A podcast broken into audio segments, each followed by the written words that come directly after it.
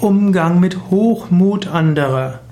Im Deutschen gibt es das Sprichwort Hochmut kommt vor dem Fall. Wenn du jemanden begegnest, der sehr hochmütig ist, in den meisten Fällen musst du gar nichts tun. Das Schicksal, das Karma wird sich schon darum kümmern.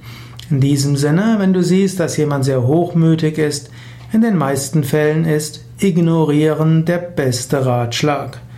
Wenn der Hochmut aber in Arroganz mündet und dass der Mensch dann andere herabwürdigt, dann musst du auch mal etwas sagen.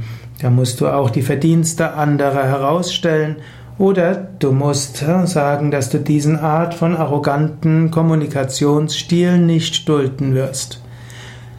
In den meisten Fällen ist der Hochmut aber harmlos und Karma wird sich schon darum kümmern, dass der Mensch, der hochmütig ist, wieder in Demut kommen wird.